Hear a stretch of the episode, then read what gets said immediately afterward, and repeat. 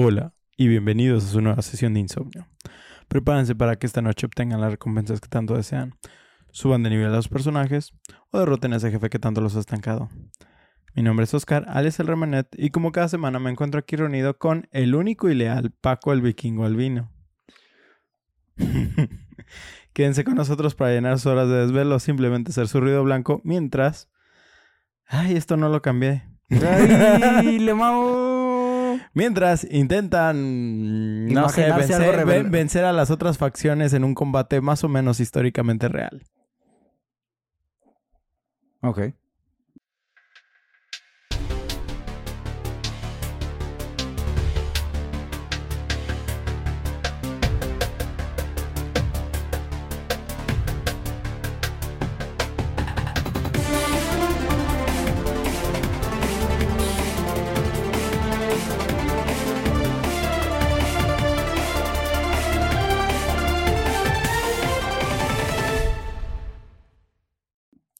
Viernes de insomnio, estimados de bufados, estamos aquí presentes para alegrarles la semana a ustedes y a nosotros porque obviamente el de bufo también nos pega a nosotros. Está, bien- está bien cabrón esta no semana. mames, está bien cabrón. sí, esta semana sí. sí. estuvo fea. Yo específicamente hoy, pero sí, sí. Este, esperando que no tuvieran una semana muy pesada, hoy vamos a tener una sesión dedicada a enfrentamientos personales y un juego que depende de a quién le preguntes puede ser un fracaso o un éxito. Entonces, afilen sus herramientas, púlanselas a los escuderos y asegúrense que las correas de sus protecciones no estén sueltas. Hoy nos vamos a un periodo donde, aunque los samuráis no podían enviarle un fax a Lincoln, aún así podían haber viajado un poco más. Ok, ok. Hoy la mesa es pequeña. Decimos en el podcast de What for Games que los invito a que lo escuchen porque yo también ahí no soy soy host de controla de controles, pero no soy host del, Del podcast. episodio, ¿Sí? ajá, ajá. Sí, es diferente. Ajá. Pero este lo- los invito a que nos escuchen porque también es un podcast agradable para diferentes aspectos de los videojuegos. Ahí nos enfocamos más a hablar de los videojuegos que estamos jugando en la semana, eh, algunas noticias que han pasado y, y ahí, eh, aunque tratamos de dar como... Estás bien pendejo. Co- aunque tratamos de dar como un contexto más breve, porque por lo general somos más de tres personas hablando y hablamos como en un, un resumen más comprimido de los videojuegos eh, que estemos jugando. Por ejemplo, voy a decir de que si estoy jugando Red Dead Redemption, es así como mi experiencia rápida con Red Dead Redemption. GTA Rancho. GTA Rancho, sí, sí. Este, No te y creas, a ti, a ti te gusta más Red Dead Redemption, por lo tanto es... Grand Theft Auto es Red Dead Ciudad. Ciudad. Ah, Está sin pendejo. Este, pero sí, o sea, por ejemplo, hace el capítulo pasado hablamos de Metal Gear 3, Ujú. específicamente. Deathloop. Y yo no llevaba juego. De hecho, ese capítulo casi no hablo yo. Pero me gusta mucho porque todo lo que dice este Leps sobre Metal Gear 3 está muy chido. De la nada dijo un dato que yo no, no estaba consciente del juego. Entonces, pues sí, de la nada se dicen cosas muy chidas. Aparte de que ellos hablan mucho de los aspectos, o sea, hablan de la música Oh. y le- les gusta, les, les mama mucho. Entonces, si son temas como que a ustedes les interesa, pues escúchenos también ahí, ¿no?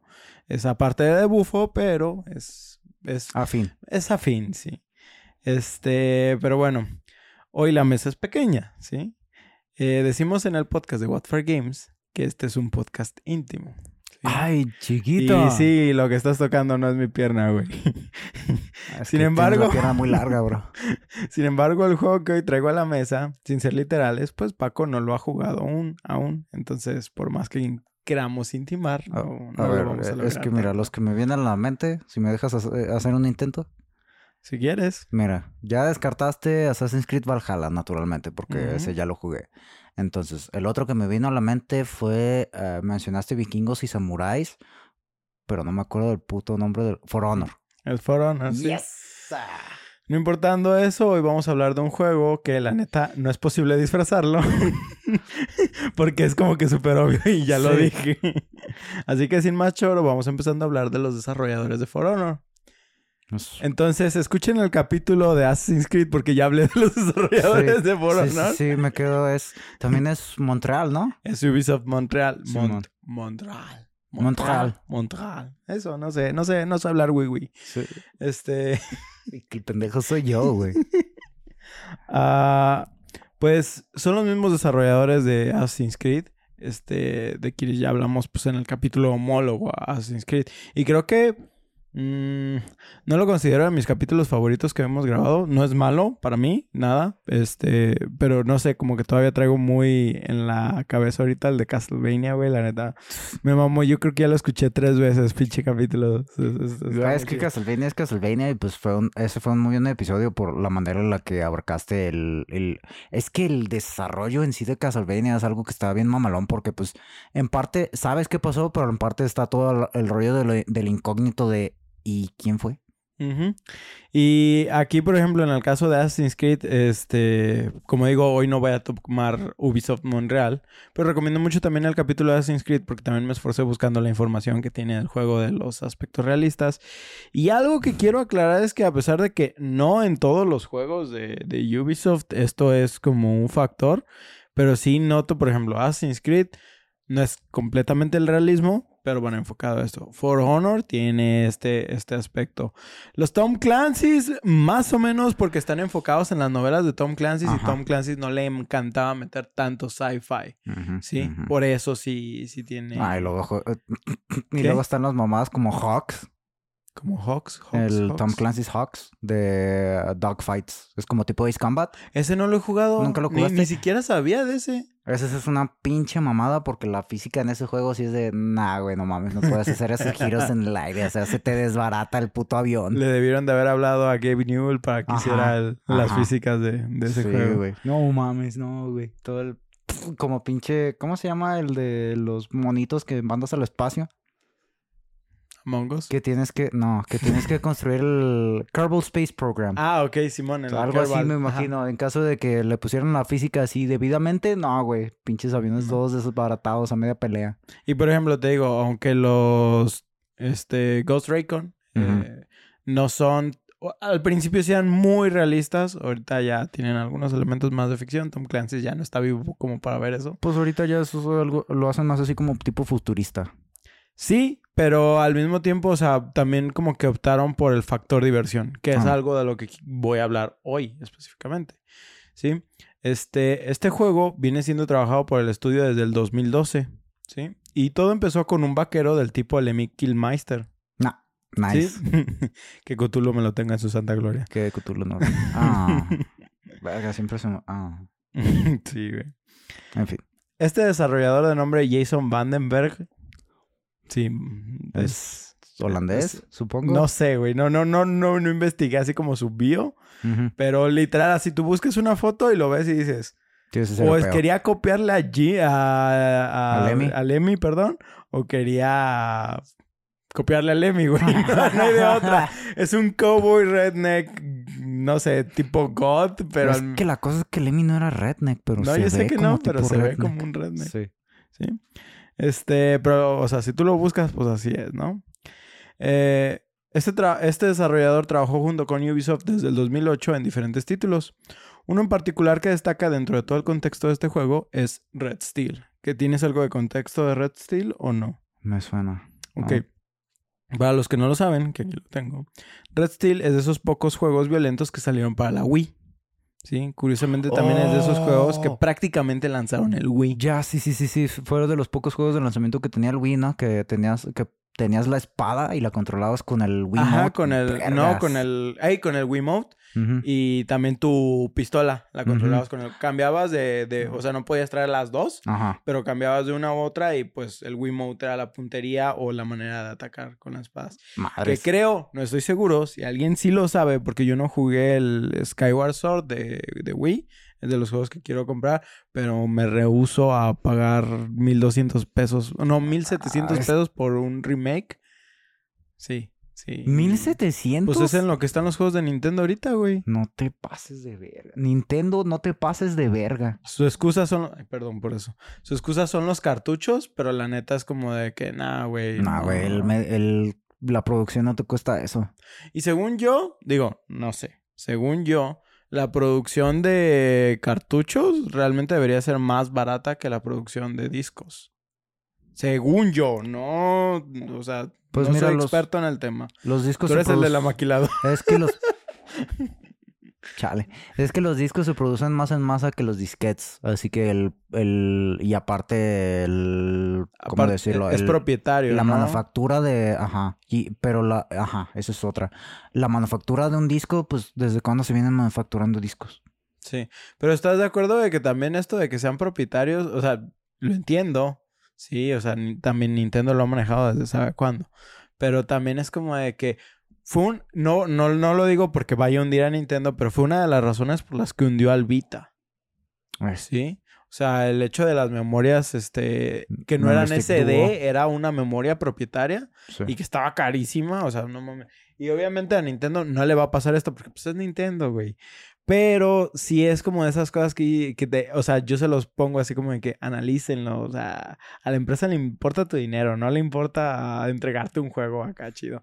Y casos como No, no More Heroes 3 es una muestra de esto, que No More Sí. Heroes 3 es una... Está muy cagado el juego. Pero bueno, este, ¿en qué, me, en qué estaba? ¿En qué me perdí? Así que sí, For Honor. Ah, ok, Red Steel, ¿sí? Ah. Es un juego que salió para el Wii, ¿sí? Eh, este, ¿cómo se dice?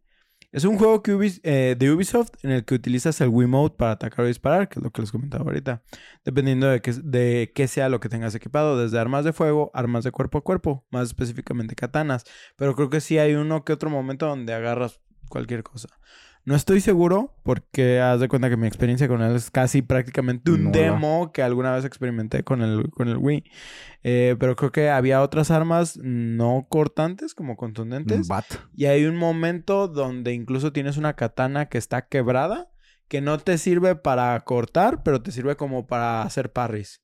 Ah, sí, porque también te van a atacar enemigos con katanas y otras Ah, cosas. Güey, es que ese es uno de los gimmicks que estaban mamalones del pinche. Wii. Exactamente. Eh, algo también considero interesante de, de estos juegos es que yo solo ubico Red Steel, o más bien, solo ubico los juegos de Ubisoft para el Wii como los violentos. ¿Sí? Pues sí, O sea, por de ejemplo- los pocos que se animaban a hacerlo. Exactamente. Y si te acuerdas, llegó un momento donde hasta Nintendo dijo, no, ya no queremos juegos violentos en el Wii. ¿Sí? Y Red Steel fue de esos pocos que si bien no era sangriento, Mm. pero era de esos pocos juegos que incitaban a la violencia. Tenían, por ejemplo, creo que tenían uno de Medal of Honor, que era una adaptación del juego de PC. Eso se me hizo bien raro. Es un juego del- de PSP adaptado para, para el Wii. What the fuck. Pues Pero- era la potencia que tenía la consola también. Bueno, sí. Pues es lo mismo que está pasando con el pinche Switch. La razón por la cual el Switch ahorita está flaqueando un poco en el sentido de que la tecnología de sus juegos. Pero bueno, sin meternos muchísimo a, Red Steel, ¿no? Este, pues volviendo a Jason, el muchachón trabajó mucho en Red Steel 2, específicamente. O sea, trabajó en Red Steel, pero trabajó más específicamente en Red Steel 2. El cual fue altamente aclamado por la crítica, incluso citándolo como de los mejores juegos que tenía la consola. ¿Sí? Órale. Entre las características del combate del juego está la posibilidad de hacer parries, que para los que no sepan es el simple hecho de bloquear en el momento adecuado para poder ejercer un combo, contraca- una eliminación, un contraataque. ¿Sí? Este, y tener que encontrar aberturas en los movimientos de los jefes para poder así hacerles daño con la katana. Porque los de jefes, o sea, cualquier, los enemigos normales era así como de que, ah, sí, X, eh, ey, ahí te va la sacudida.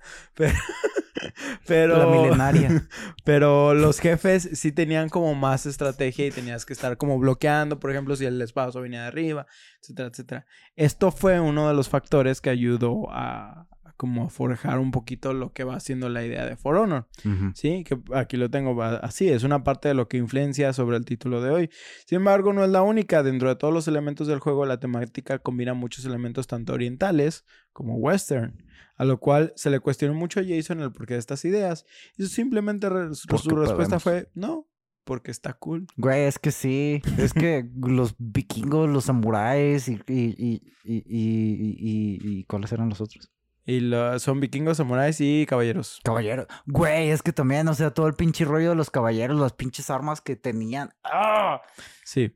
Y pues, o sea, a diferencia de Red Steel 1, porque Red Steel 1 creo que está más enfocado como en, en algo un poquito más contemporáneo. Ok. Sí, Red Steel 2 se aleja Sí, de más de eso. época. si es eres literal un vaquero con katana, güey. Ah, no Sí, tu arma es un revólver.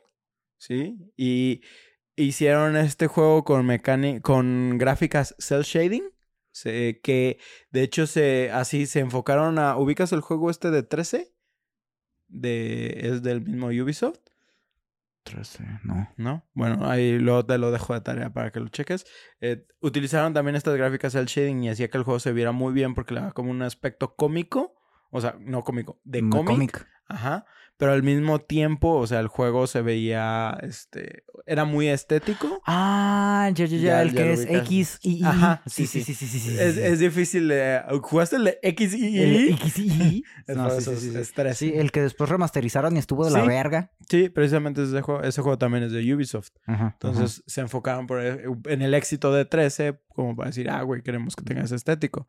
Este, y te digo, no era tampoco tan gore, pero el hecho de poder utilizar la espada y descortar algunos cuerpos y hacer algunas mecánicas que estaban. Simón, O sea, literal podías así como Atravesarlos. empalarlos y cosas así, entonces. Eso sí está, o sea, a pesar de que no muestre sangre, eso sigue siendo mm, mm, bastante gráfico.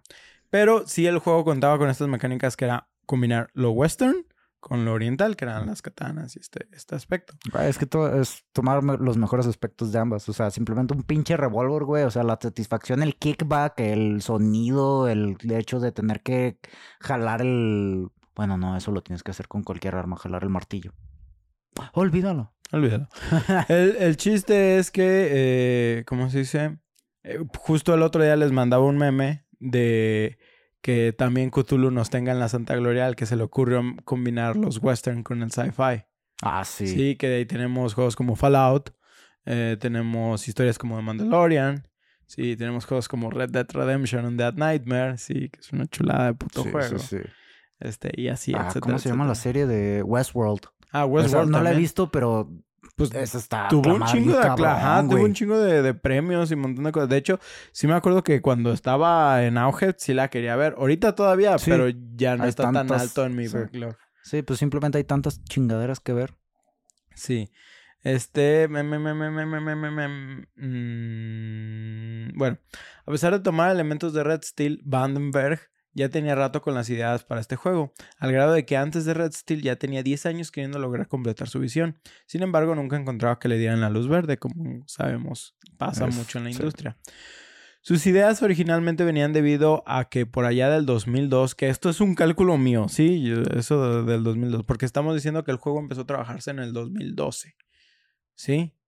Ok. Y para el 2002, de lo poco que leí en su biografía, es cuando él estaba en Alemania, Ok. ¿sí? Y en, este, eh, eh, en Alemania estaba tomando clases de combate de espada larga, ¿sí?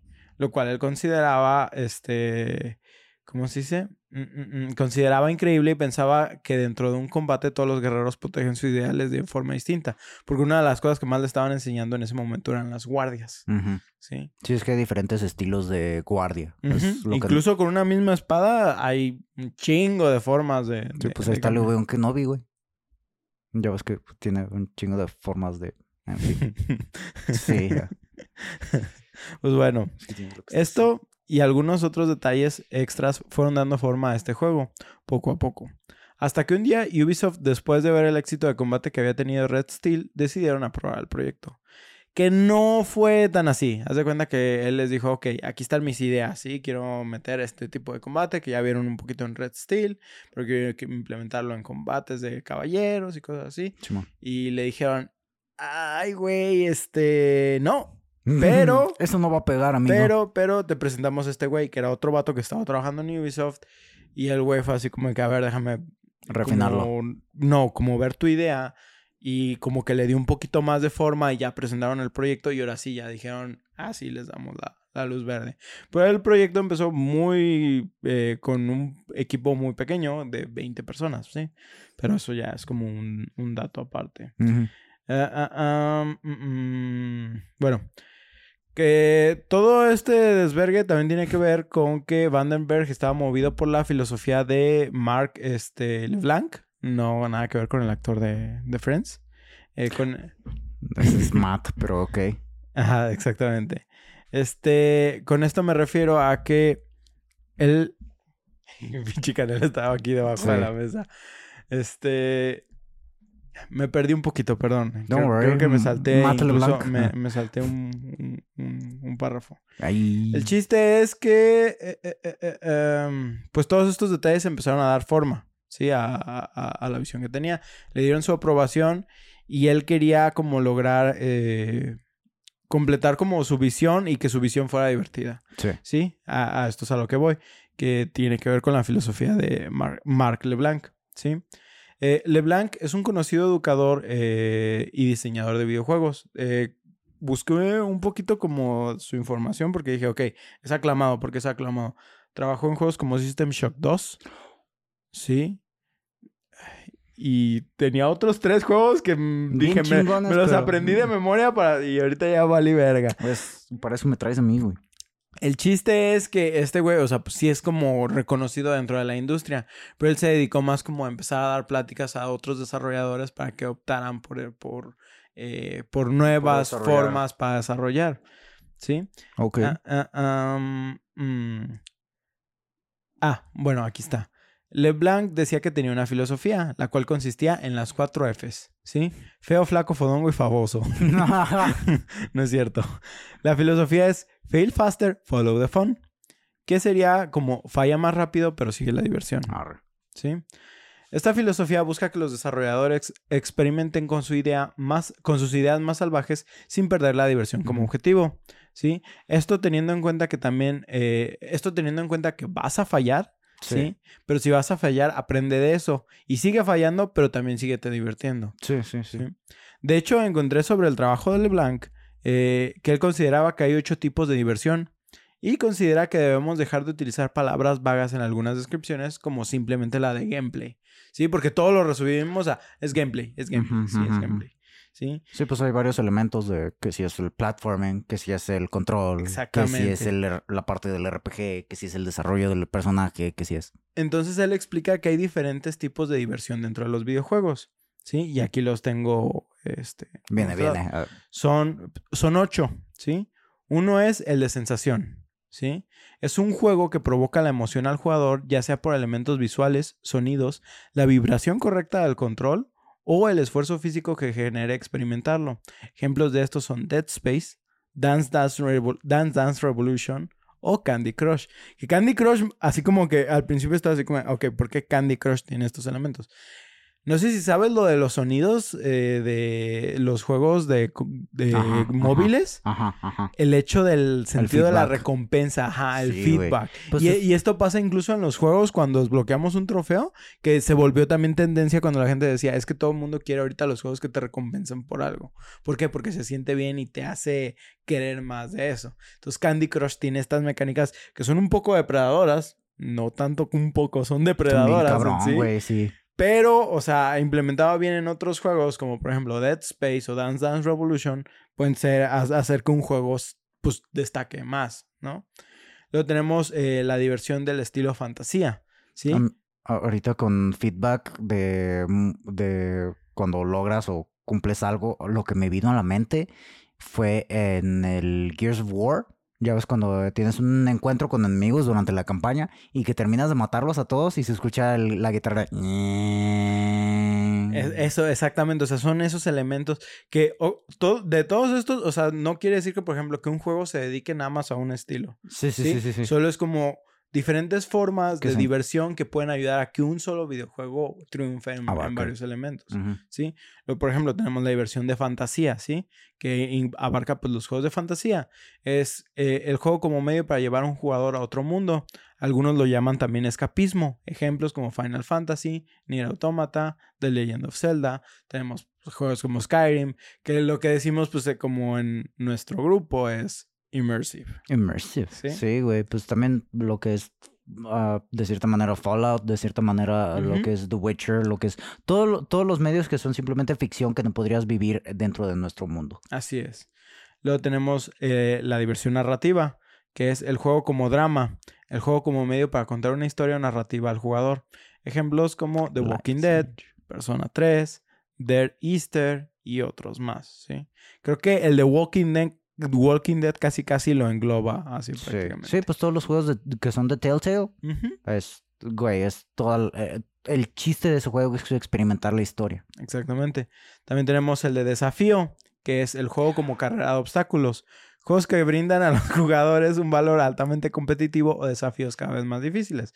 Obviamente son ejemplos como Dark Souls, Tetris, XCOM, Oh, este, entre otros. verga, ¿sí? entonces sí me gusta. sí, sí, sí te gusta, güey. Sí, solamente Dark Souls le huyo por culo. Luego tenemos el juego como marco social. ¿Sí? Son juegos que tienen Ah, interacciones sociales como núcleo o una gran o, o como gran característica. Sería Mario Kart, Destiny, World of Warcraft, etcétera, etcétera. Ya lo había silenciado. Damn it, Billy. Este, luego tenemos la diversión de descubrimiento, ¿sí? Son juegos con territorios desconocidos, juegos en los que el jugador explora el mundo. Uncharted, Tomb Raider, Assassin's Creed, tenemos Astroneer, por ejemplo. No, me vino a son- la, a la mente pinche Subnautica. No Man's Sky. No Man's Sky. Sí, o sea, son, son juegos que no sabes qué te espera. Sí, sí, sí. prácticamente. Tenemos el de expresión, que es el juego como autodescubrimiento, juegos que permiten la autoexpresión del jugador a través del juego. Ok. ¿sí? Juegos como Minecraft, Garry's Mode, Ah, Roblox. O sea, Son juegos que te dejan experimentar con lo que te presenta el crees. motor y que tú crees algo, ¿sí? Arre. Juegos como Little Big Planet, por ejemplo. ¿sí? Y por último tenemos el- la diversión de sumisión, que es el juego como pasatiempo. Juegos que tienen agricultura o molienda como elemento central. Sí, ejemplos como Farmville, Hyperdimension Neptunia, Disgaea, eh, lo que es este... Hyperdimension. Hyper, Hyperdimension o Neptunia. No, sí es Sí, Hyperdimension. es Neptunia. Hyperdimension Neptunia, pero Sí. pues eso es farming, o sea, como tipo de que tienes re- recoger, recoger Re- recursos.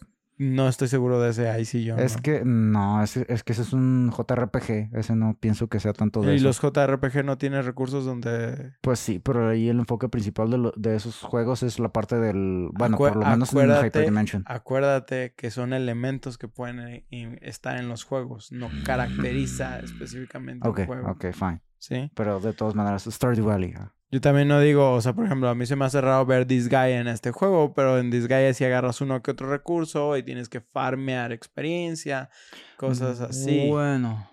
¿sí? Ok, viéndolo de esa manera, sí, Hyperdimension. Ok, fine, Sí. fine. Y luego tienes, por ejemplo, el más famoso ahorita, Animal Crossing. Sí, Sí. no es cierto, güey, Farmville. Nah, güey, Este Farmville ya. vato. No sé si siga vivo Farmville. Supongo que Farmville sí. es el de Facebook, ¿no? Sí, Sí, sí. debe de estarlo. Yo me acuerdo que tenía un, vamos a decir, Un jefe en el trabajo Ah, que llegaba a ver facturas de 8 mil pesos de Farmville de su tarjeta, güey. Sí, güey. Sí, así a ese grado, güey. no te pases de verga. Yo tenía un compa que compraba un putero de skins de, de, ah, Mobile Legends.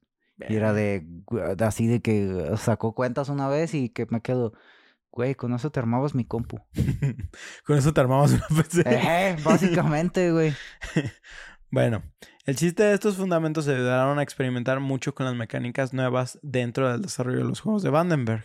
¿Sí? Ejemplo, por, eh, eh, por ejemplo, si alguien en Red Steel decía, oye, güey, es que, por ejemplo, eh, si implementamos un movimiento, voy a decir nada más algo, como circular con la muñeca, ¿sí? Y que esto genera un combo de alguna manera, se decían, ok, hay que experimentar con él. Si por algo veían que no era funcional, porque a lo mejor no era tan, porque también recordemos que el Wiimote no era tan Preciso. preciso, sí, iba a decir específico, Mm. no era tan preciso con el movimiento, a pesar de que este ya contaba con el Wii Motion Plus, este, de todos modos, pues sabemos que no era la, la tecnología más vergas en, en, en ese aspecto. Si ahorita todavía tenemos problemas con eso. Entonces, pues decían, ok, vamos a implementarlo, vamos a ver qué tan divertido es y si funciona. Si no funciona, no lo usamos. Si es divertido, vamos a ver si lo podemos implementar de otra manera. Si no, lo descartamos completamente. Este fue así como La de- base. la, la base de los juegos de Vandenberg en general, ¿sí? Eh, que según yo, el vato, bueno, ahorita llegó a eso, no, no llegó a eso, pero se retiró de Ubisoft después de For Honor. No sé si ahorita ha creado otros juegos, pero al menos durante estos procesos y hasta donde sé, en lo que vi en su Twitter y en sus blogs, porque tiene blogs, este, todavía fomenta estas filosofías de las cuatro Fs y cosas así. ¿Sí? Ah, ah, bajo las ideas de Vanderberg tenía como divertidas era la de implementar diferentes tipos de guardias, que es lo que comentaba hace ratito.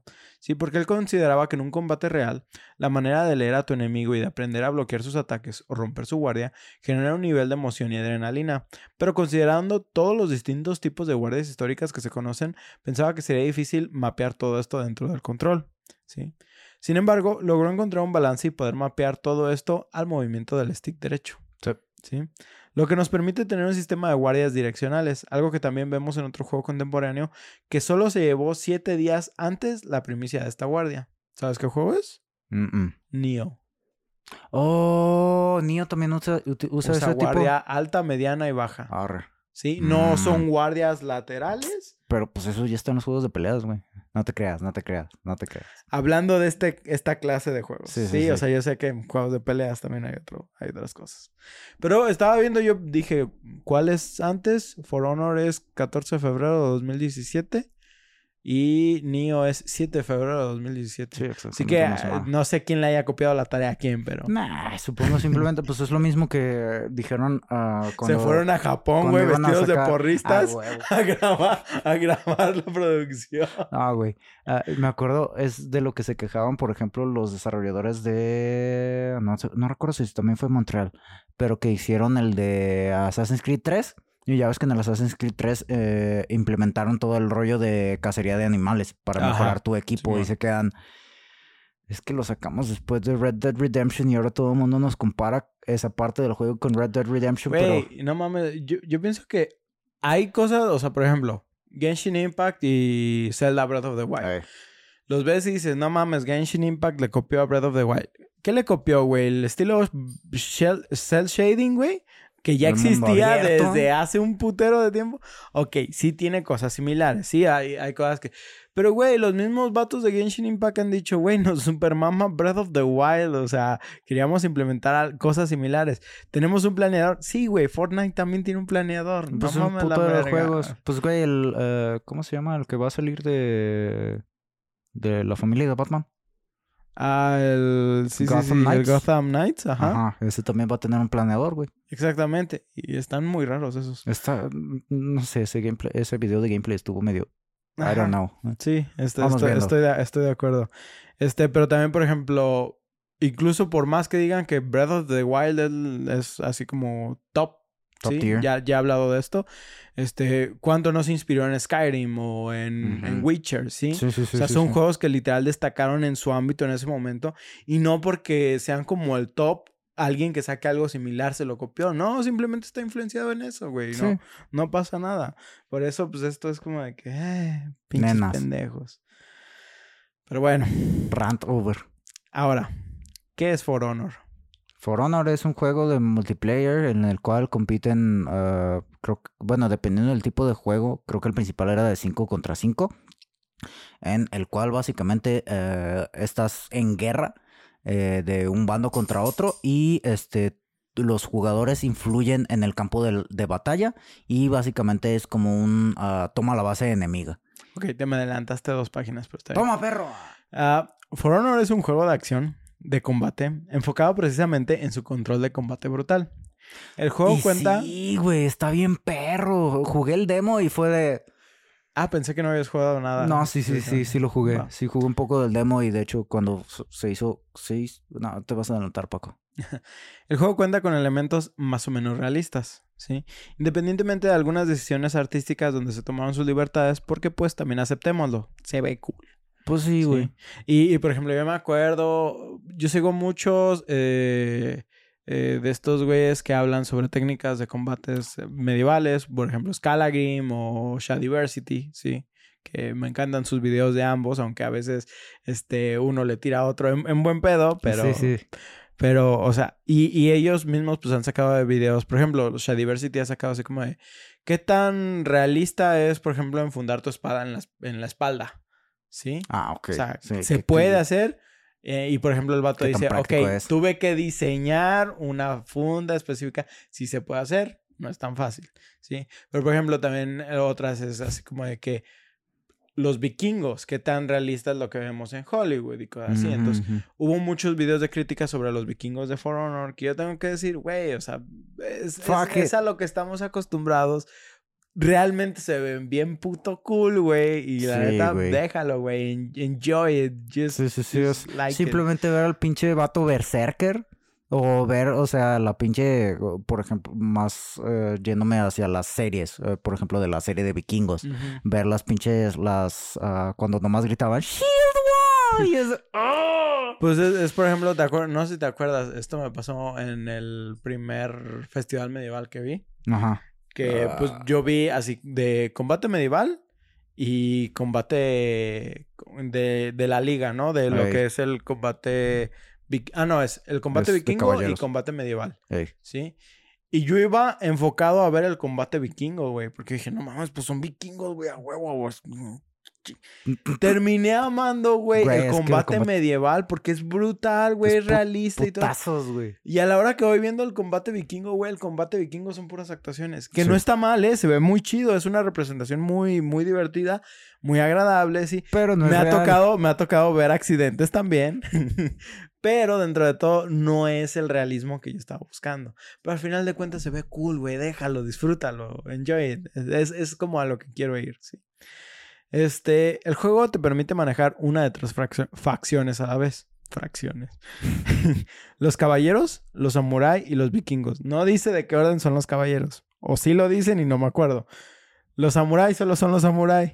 Y los vikingos también solo son los vikingos. Sí, no, No te dicen si son no, no, no, noruegos, ajá, los samuráis. Bueno, los samuráis no hay pierde. Pero, pues, ¿de qué época de Japón? Ah, porque los putos samuráis, no mames, creo que están como desde el siglo XII y terminan en el siglo XIX.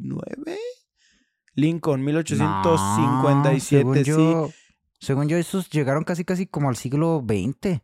Ah, o sea, a- bueno. a, principios del siglo XX, pero a fin de cuentas, o sea, esos cabrones eso es una tradición casi casi milenaria. el último samurái es canon. Sí, güey. sí, güey. Prácticamente, pero bueno. Es un sea, vato que se, es full weeb. que no me acuerdo dónde había visto ese meme que, que sí podrías tener un este Ajá. una sesión de Dungeons and Dragons con, samuráis y piratas al mismo tiempo. Pero bueno, este eh, eh, eh, ¿Qué sabemos que en ningún momento histórico estos tres tuvieron enfrentamientos reales? La verdad es que parecía ser que este juego viene más al pensamiento mamón de que a huevo si un caballero le ganaría un samurái o viceversa. Sí, esa idea de tu primo Meco que dice a huevo Superman le gana a Goku. Uh, entonces, what, what, what? Entonces tú sí piensas que Goku le gana a Superman? No, güey, yo pienso que es un pensamiento meco. Ah, bueno, ok, continuamos. Sin embargo, como decimos, aunque el juego... ah, Yo pienso que Goku sí le gana a Superman. Continuamos.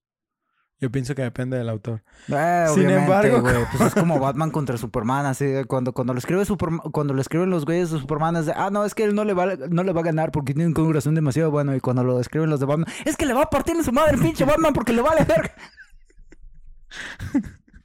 El otro día estaba leyendo algo sobre eso de que no me acuerdo qué escritor de cómic, no me acuerdo si fue Stan Lee o algo, que le hicieron también esa pregunta de que ¿quién piensas que es mejor? Pues quien quiera que quien, yo quiera, que, vaya a ganar, güey. O sea, al final de cuentas el escritor del cómic se las va a ingeniar para, Para que gane para X que o Y. gane X o Y, sí. Pero bueno.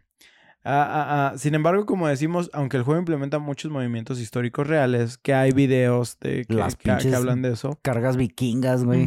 Fuck. no deja de ser un juego, por lo cual el factor diversión es algo que fue muy tomado en cuenta. Muy tomado en cuenta. Tomado en cuenta.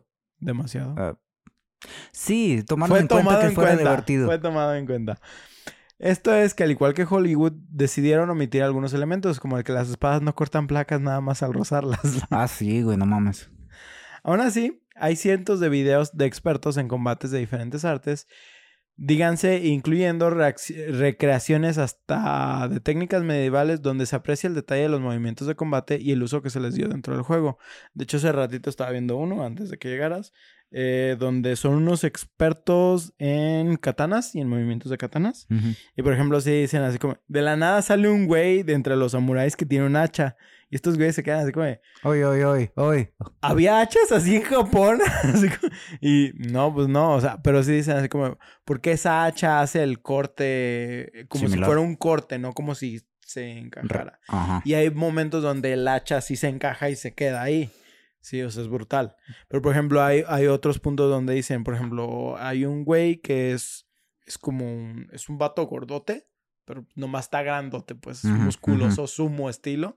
Y trae lo que era en Japón considerado como un martillo de guerra. Oh, ¿Sí? ¿Los has visto los japoneses? Sí, güey.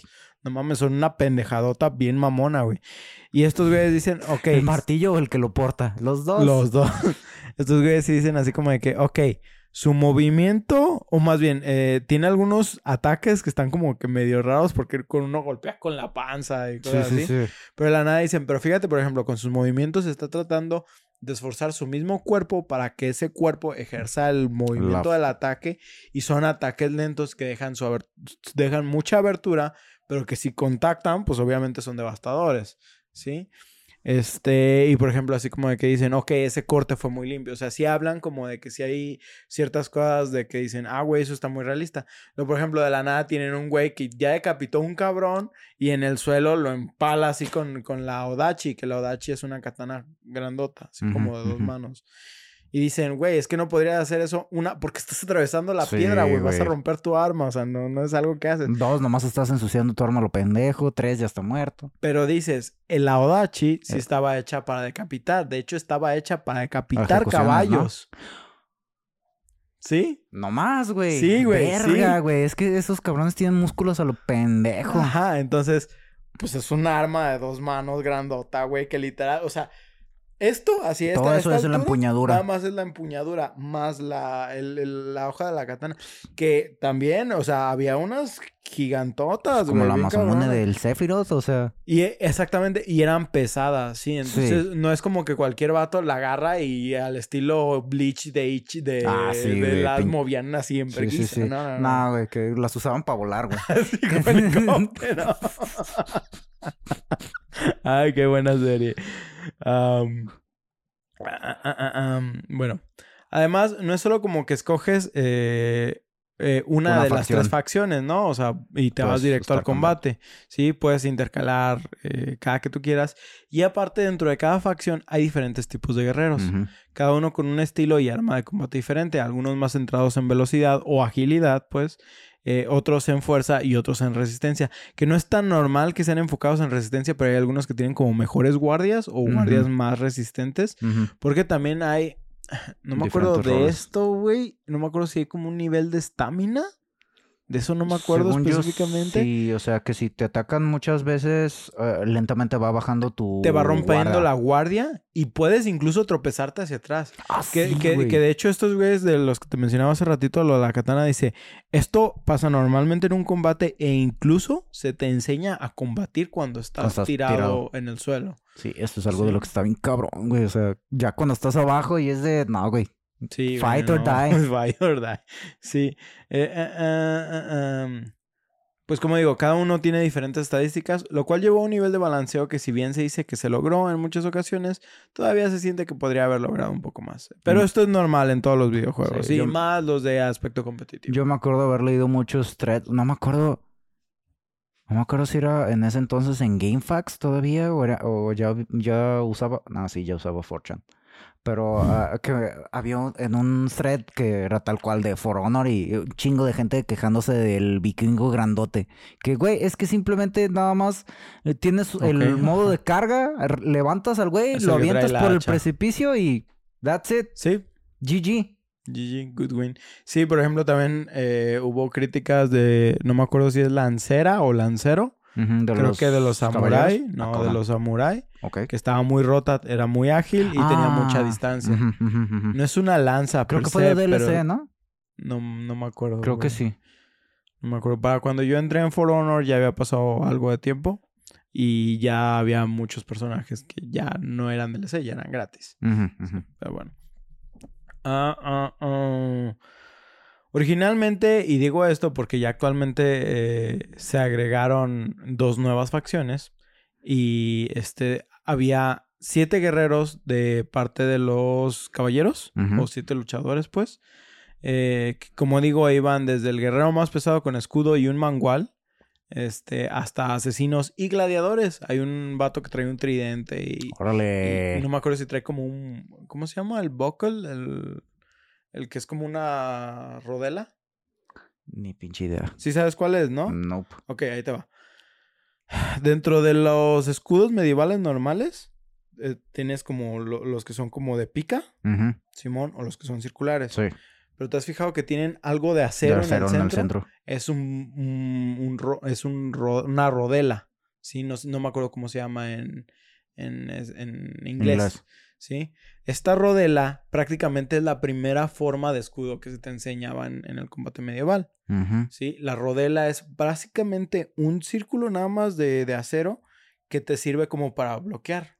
¿sí? Es algo chiquito, no, no es, pero es muy bueno en- específicamente en combates donde los, donde estás en pasillos o cosas así. Ah, sí, y se utilizaba mucho de que te rompían el escudo, mantén la rodela.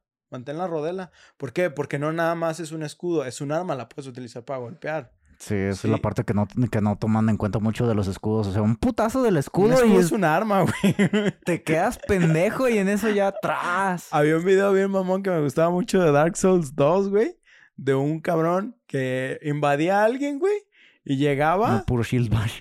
eh, eh, traía dos escudos, güey. Oh, Y se ponía en un puente, güey. Y esperaba que tú quisieras cruzar. Y era como de que. puto "Nah, güey". Y, mierda. y, y nomás llegabas hacia él y empezaba. ¡Ton! ¡Ton! ¡Ton! Y no podías hacer nada, güey, porque estaba bloqueando y hacía el ataque y bloqueaba y hacía el ataque. Pues, no le hacías ni vergas, güey. Pero, o sea, sí, neta que mucha gente no lo considera los escudos, eran una- Por eso muchos escudos después eh, empezaron a emplear formas de pico abajo, Ujú. que incluso lo vemos con Peter Dinklage en Game of Thrones, cuando empala a un cabrón en- con, con el escudo. Sí, o sea, todo es funcional realmente.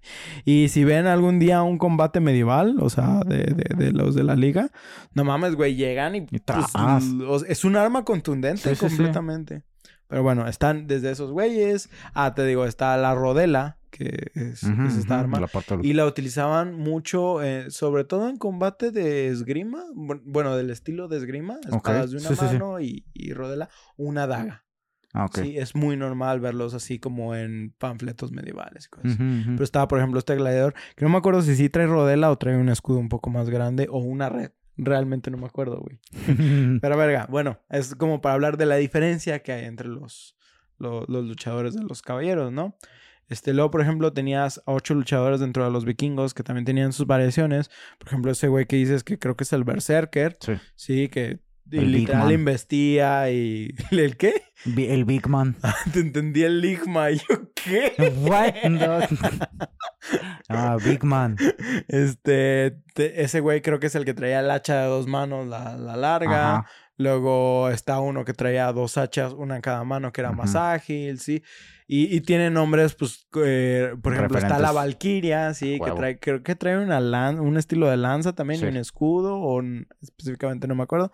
Pero, o sea, cada uno tiene un, un nivel de complejidad de aprender sus armas, sus herramientas y aprender sus habilidades, porque no es nada más como que tienen así como un ataque pesado, un ataque ligero y bloqueo, no, también tienen como sus formas de, su- sus habilidades extras, ¿no?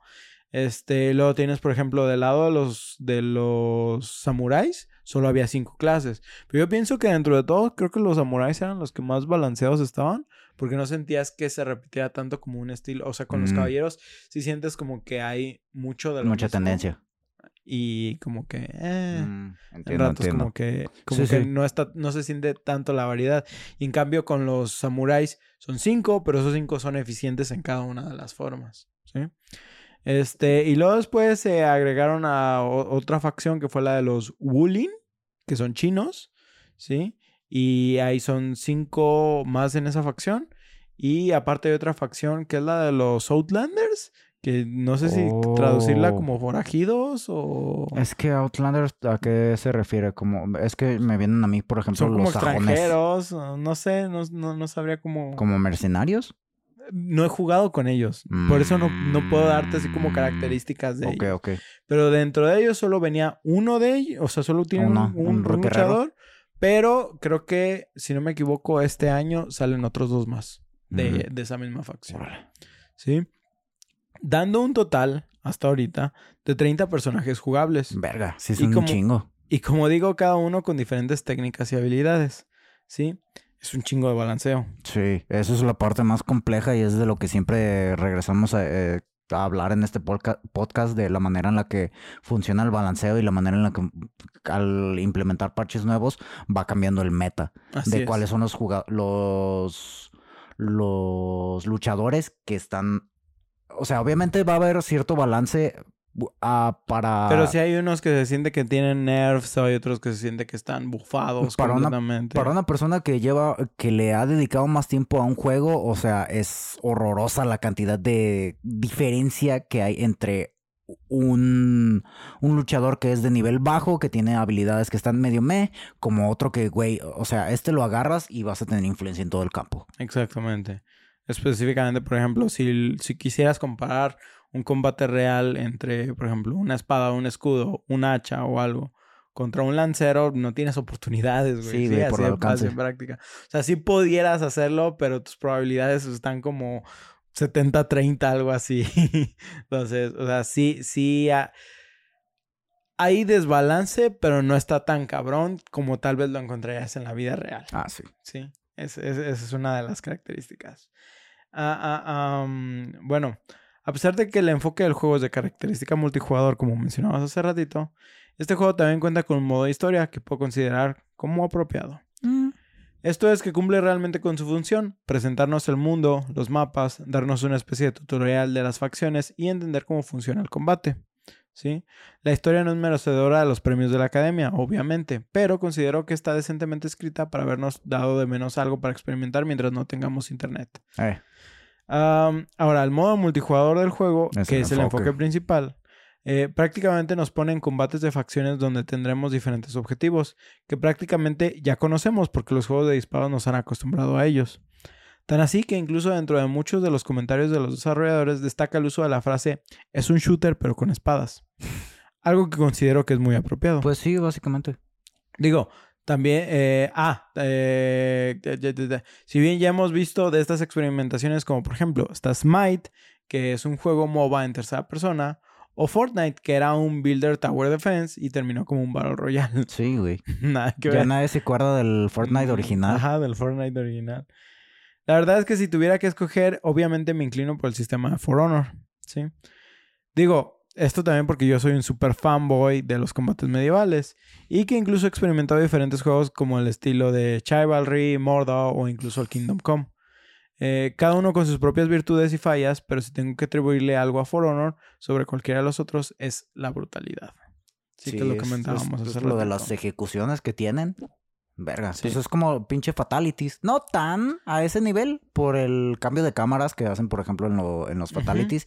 Pero en For Honor, o sea, es, es Es un, visceral, es, es un estilo, eh, son finishers al Sí. final de cuentas. Y sí, o sea, no es un fatality per se, pero se siente así. Pero lo ves y lo sientes y, y- y de repente nomás te frunces, güey.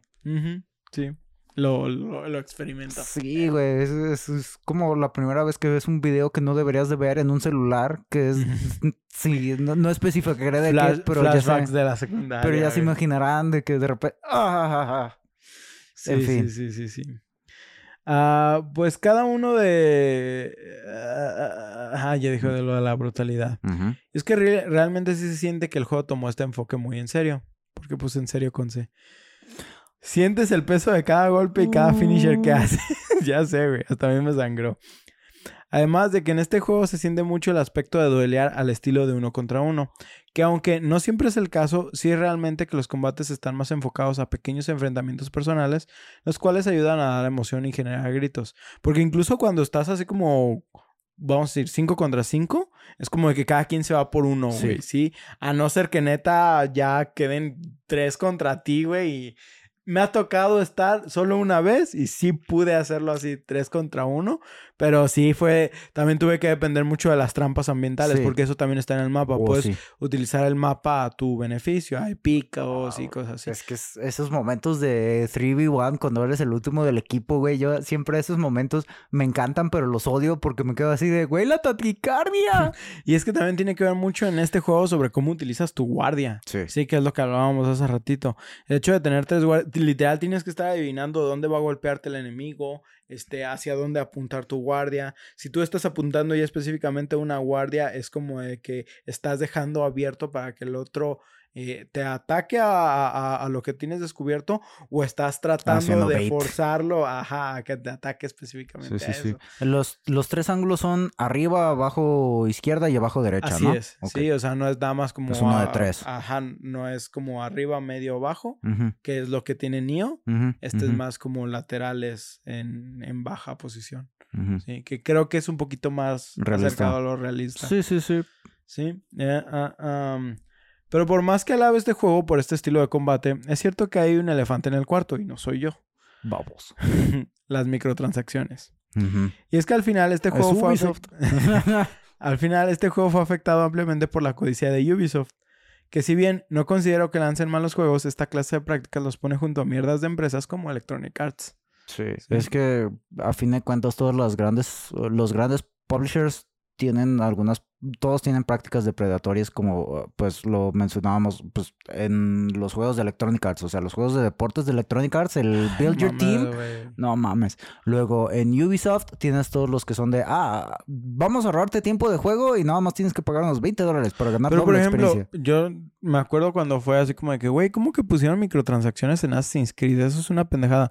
Pero yo recuerdo, güey, que las vi así como de que era nada más como de subir de nivel más rápido y cosas así y nunca las necesité güey. O sea, realmente están ahí solo como para el que caiga, güey, pero no es sí, es que eh, en realidad ese de lo que se quejaba la gente es que era muy necesario en el Origins, por ejemplo, que a huevo tenías que hacer todo el contenido secundario para poder llegar al, a buen nivel para las misiones principales, pero pues... ¿En Origins? Sí.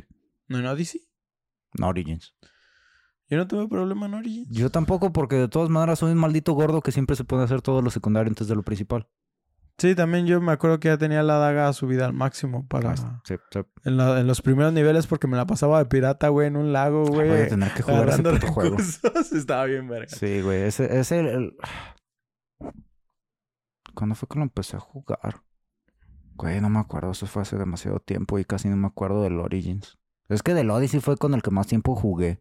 Sí, es que Y el Origins, o sea, sí lo jugué chido, sí le dediqué sus 70 horas, asumo. Pero es de.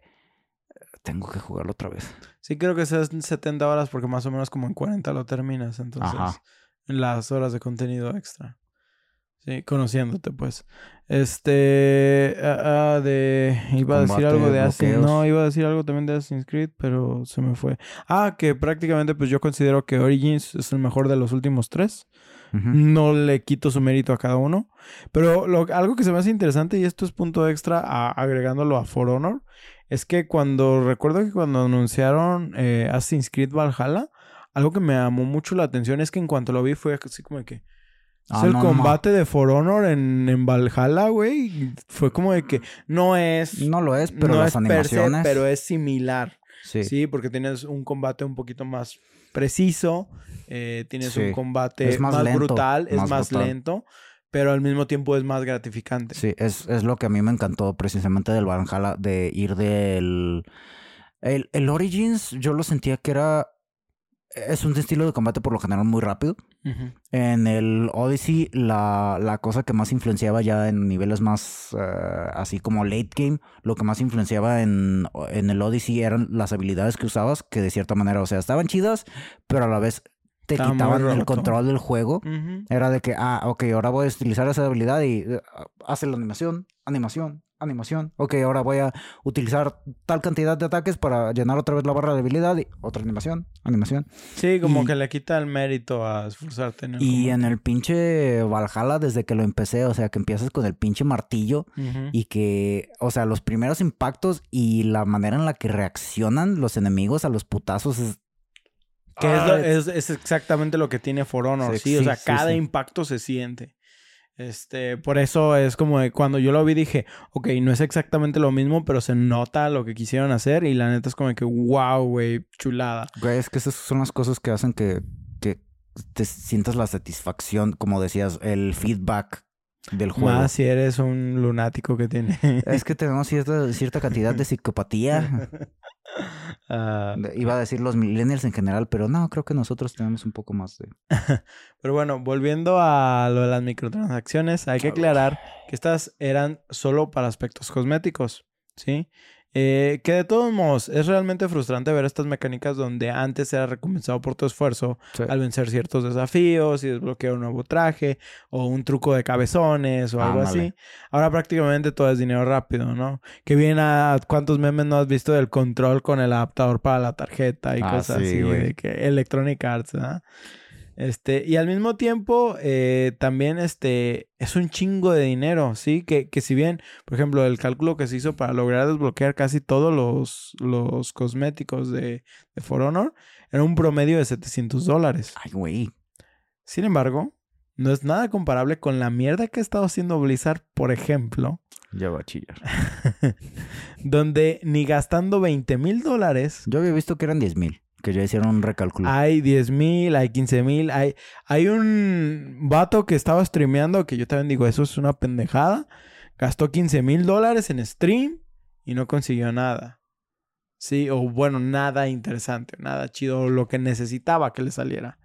Entonces es como de que independientemente de si son 10, si ya pasa de 50 dólares, güey, ya se me hace una mamada, güey.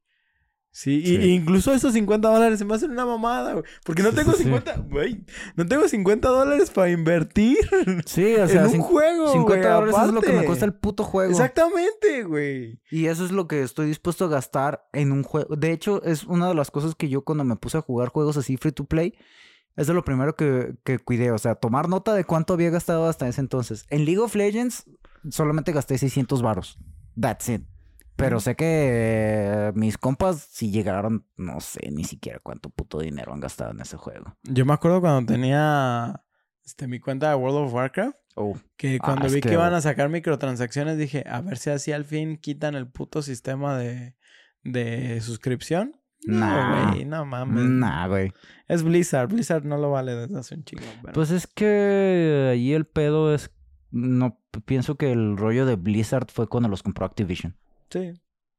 Porque es Activision, an- pero, antes de. pero de todos modos ya no es la misma Blizzard. Sí, sí, sí, sí, Sí. Pues es Activision Blizzard. Pero me refiero, ya ni siquiera son las mismas personas. las Ya, ya entiendo, Sí. entiendo. Este, y parece ser que con el tiempo, pues estas mecánicas, en vez de, ser- de irse eliminando, solo Van se creciendo. van haciendo más marranas. Sí, güey. ¿sí? Como uno. En fin, pues este fue uno de los problemas que ayudó a que el juego entrara en polémicas e incluso empezara a perder popularidad. Sin embargo, el juego se ha mantenido realmente estable hasta ahorita con una base saludable de jugadores y nuevas implementaciones que se han ido agregando con los años. Todavía está activo. De Sí. hecho, entró hace poco en Game Pass y es un juego que así, o sea, ok, yo entiendo microtransacciones y todo, pero la neta no lo siento depredador porque estas microtransacciones, al final de cuentas, son cosméticas, ¿sí? Y dentro de todo, siento que el gameplay lo vale completamente si te gustan esta clase de cosas. No es un juego que se lo recomiendo a cualquiera, Sí. ¿sí? Porque, porque sí tienes que aprenderle. Es como recomendarle un juego de peleas a alguien que no le gustan los juegos de peleas. Mm, Sí, prácticamente es eso. A mí no me gustan los juegos de peleas y esto me gusta. sí, sí, sí, Sí. Es que es un poco diferente porque este no es tanto de aprenderte los combos de los Pero es aprender a leer personas Sí, y sí, sí. muchas cosas. No, es cierto, güey. Eso, eso era en persona. Y continuando. Este, básicamente aquí la cosa de este juego es que, eh, como tú lo dices, o sea, es una de las partes importantes de lo del sistema de eh, tres tipos, bu- bueno, más bien tres direcciones de ataque, es leer la animación de los enemigos. Exacto. Y es como. ah, es como la vida real, amigo, pero no.